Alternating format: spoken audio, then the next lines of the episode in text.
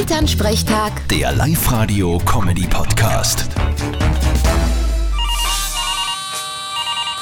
Hallo Mama. Grüß dich, Martin. Sag, kriegst du morgens Urlaubsgeld? Na, das habe ich heute schon gekriegt. Und ich finde das voll super. Urlaubsgeld ist besser als Weihnachtsgeld. Aha, wieso das? Das ist ja quasi dasselbe. Na, weil ums Weihnachtsgeld muss ich dann Weihnachtsgeschenke kaufen. Vom Urlaubsgeld bleibt mir alles. Ja, du und deine Billigsdorfer Weihnachtsgeschenke, da bleibt dir eh genug. Und ums Urlaubsgeld sollst du auf Urlaub fahren. Sicher nicht. Was soll ich alleine im Urlaub machen? Ist ja voll fad. In der Sonne um dumm liegen und nix tun kann ich daheim auch. Ja, dann kannst du ja heuer mal heimkommen und uns beim Heien und beim Dreschen helfen. Ich weiß nicht, ob sie das ausgeht. Ja, was, wann hast du denn Urlaub? Das weiß ich noch nicht.